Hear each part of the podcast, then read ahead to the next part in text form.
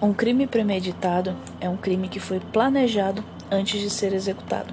Quem assiste os filmes americanos verifica que essa é uma qualificadora dos crimes, mas o direito penal brasileiro é diferente e não existe essa qualificadora do crime de homicídio ou de qualquer outro, pois a premeditação é um ato interno do indivíduo, é um ato de planejamento e o direito penal não pode punir o pensamento.